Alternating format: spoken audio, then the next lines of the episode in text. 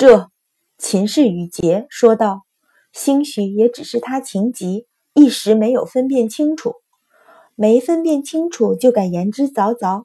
如今幸好弄脏的是我的裙子，若是旁人的，清平岂不被他冤死？你！”秦氏恼羞成怒，指着他道：“这是哪家的规矩？有这么和母亲说话的？”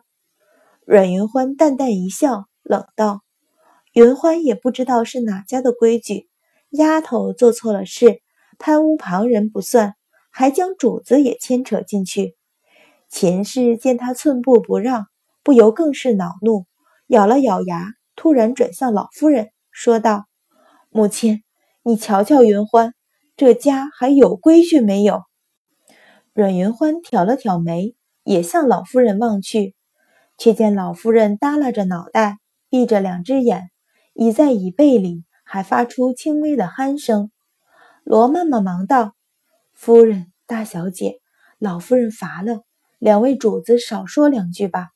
大小姐，横竖就一条裙子，您又是晚辈，何必定要计较？”阮云欢抿唇忍笑，点头道：“是云欢无状，吵嚷了祖母。”说着，向老夫人行一个礼，向秦氏道。母亲，此事云欢不再追究，只是这府里的奴才当真得教教规矩。也不等他再说话，带着清平退了出去。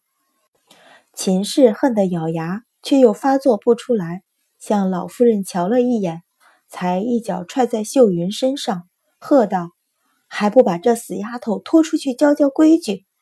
再等着现眼不成？”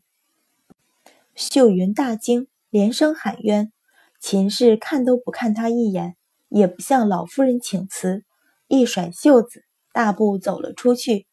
离开紫竹院很远，阮云欢见四周无人，才轻声问道：“如何？那药里果然有古怪？”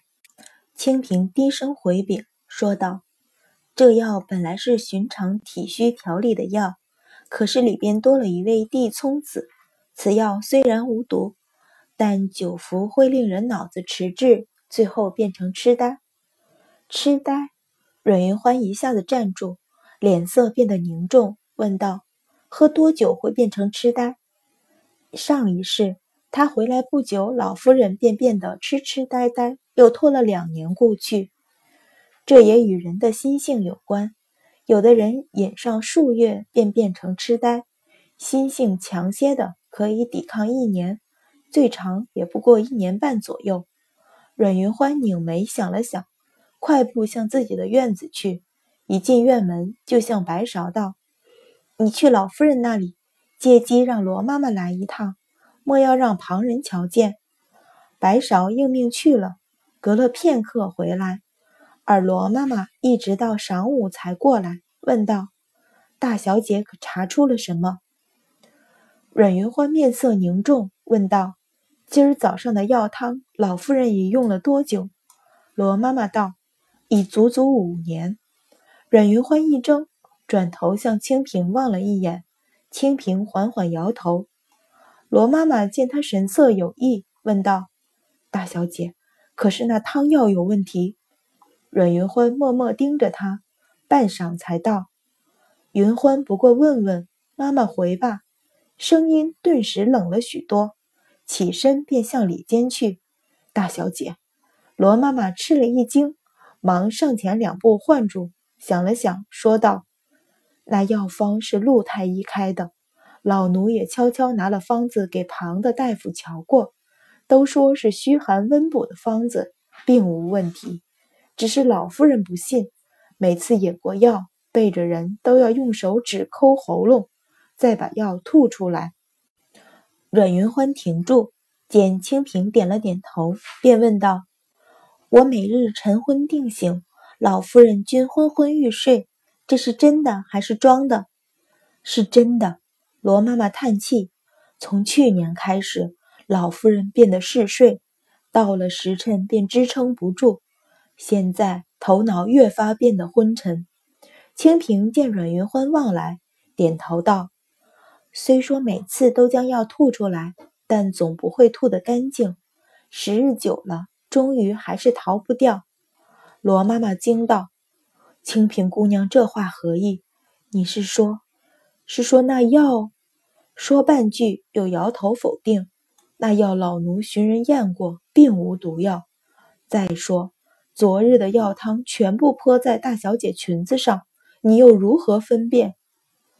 那药里放的不是毒药，喝多了却会坏了脑子。”阮云欢不欲多说，只是略略解释。清平天生味觉、嗅觉异于常人，又专门跟着名师学会药理。那碗药汤，他不需要尝试就知道里边都有什么药。这就是清平专门负责饮食的原因，也是带他去老夫人那里的原因。罗妈妈脸色变得异常苍白，扑通一下在阮云欢面前跪倒，气道：“大小姐。”如今老夫人只能指望大小姐了，求你救救老夫人。阮云欢将她扶起，轻声道：“妈妈何必如此？老夫人是云欢的亲祖母，云欢岂能不救？我这里你不宜久留，今日先回去，容我想想法子。”罗妈妈忙点了点头，将脸上的泪擦干净，低声道：“还请大小姐赏老奴些什么？”老奴也好回去交差，自然不是向老夫人交差。阮云欢笑了笑，说道：“我这里刚好有冰镇好的时鲜果子，妈妈带回去。瞧老夫人若是爱吃，再来拿。”罗妈妈抬高声音道：“这几日天热，老夫人正想些果子解暑。”见白芍捧来一个托盘，双手接过，行礼退了出去。阮云欢向清平道。你有没有办法能做得不动声色？清平点头。要除去地葱子药性不难，只是老夫人服药已有些年头，怕不是一朝一夕能好。阮云欢点头道：“我知道，你放手做便是。”两次立威，他第二天再去，守门的小丫头已经不敢阻拦。阮云欢带着白芍、红莲直入老夫人的屋子。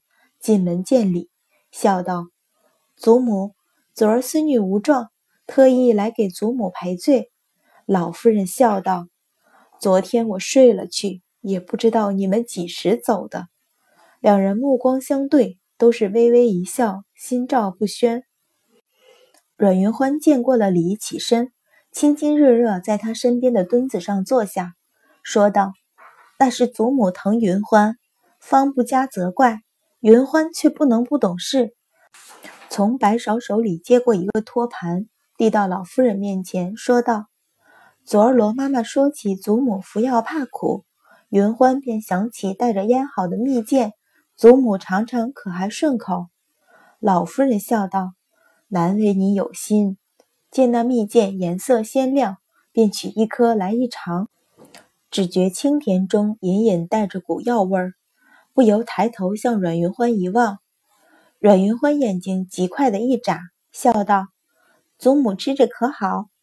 老夫人眸光闪动，点了点头，将蜜饯嚼着咽下，叹道：“甜而不腻，倒是爽口。”阮云欢喜道：“祖母喜欢，圆欢多送些来。只是蜜饯虽然好吃，终究是甜食，祖母可不能贪嘴。”最后一句话有了撒娇的成分，惹得老夫人笑起，旁边立着的妈妈、丫头也陪着笑了几声。是什么好东西？大小姐这般小气。随着话声，帘子一挑，秦氏走了进来，还真是如影随形啊！阮云欢心底冷笑，脸上却声色不动，起身向他见礼。秦氏瞅了他一眼。脸上似笑非笑，说道：“云欢来的越发早了，又是昨日走了乏？”语气温和，仿佛昨天的争执不存在一样。阮云欢浅笑道：“昨日原说去侯府拜见舅舅舅母，不想被那丫头弄脏了裙子，没有去成。今儿特意早起来辞别祖母。”秦氏应了一声，目光落在那盘蜜饯上。含笑道：“母亲一向不爱吃太甜的东西。”老夫人笑道：“人老了便有些贪嘴，何况欢丫头这蜜饯做得甚好，倒不觉得腻。”秦氏听他称呼的亲热，目光凝了凝，点了点头，不置可否。阮云欢微微一笑，起身向老夫人和秦氏告辞：“我回来这几日一直没得空，今儿要去拜望舅舅舅母，以禀告过爹爹。”见老夫人点头，便带着丫头退了出来。出门的瞬间，听到老夫人又向秦氏道：“我吃了药念经。”你也不用陪着，我服侍母亲用了药再去。秦氏淡淡的声音飘了出来。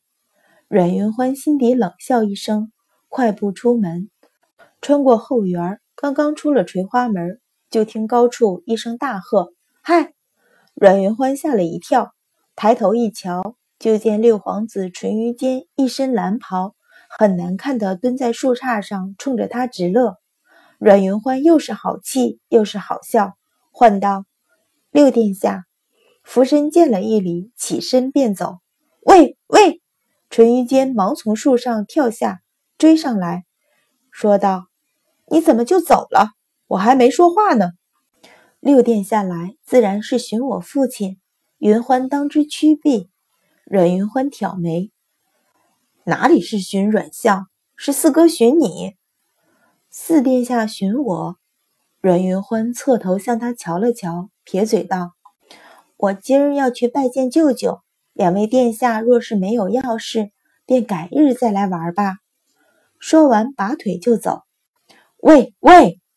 淳于坚又追上来，嚷道：“你以前不知道我们身份，倒也罢了，如今怎么还这个样子？丝毫不将人放在眼里，就不怕得罪了我们？”阮云欢嗤的一笑，说道：“不管知道不知道，得罪便是得罪了。难不成一个不知道，便可将得罪变成不曾得罪？”淳于坚被他一通绕口令说得头晕，连连摆手道：“好了好了，算我怕了你。四哥寻你有正事。”两人边说边走，已经到了前院，就听正厅门口淳于信声音道。阮大小姐，好大的架子，六弟都请不动你。阮云欢回头，但见淳于信一袭月白长袍，正唇角含笑，从正厅慢慢迈出来。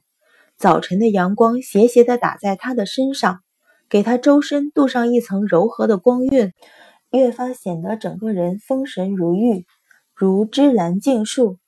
这样的情境，将白芍、红莲二人瞧得眼直。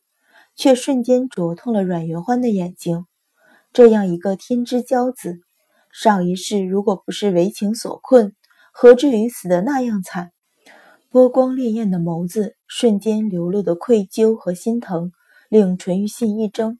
再仔细瞧时，那双眸子里却只一汪清泉，倒映出自己的容颜，让他以为刚才只是一时的错觉。感觉到他的探寻。阮云欢微微垂目，掩去流露的情绪，俯身行礼：“四殿下，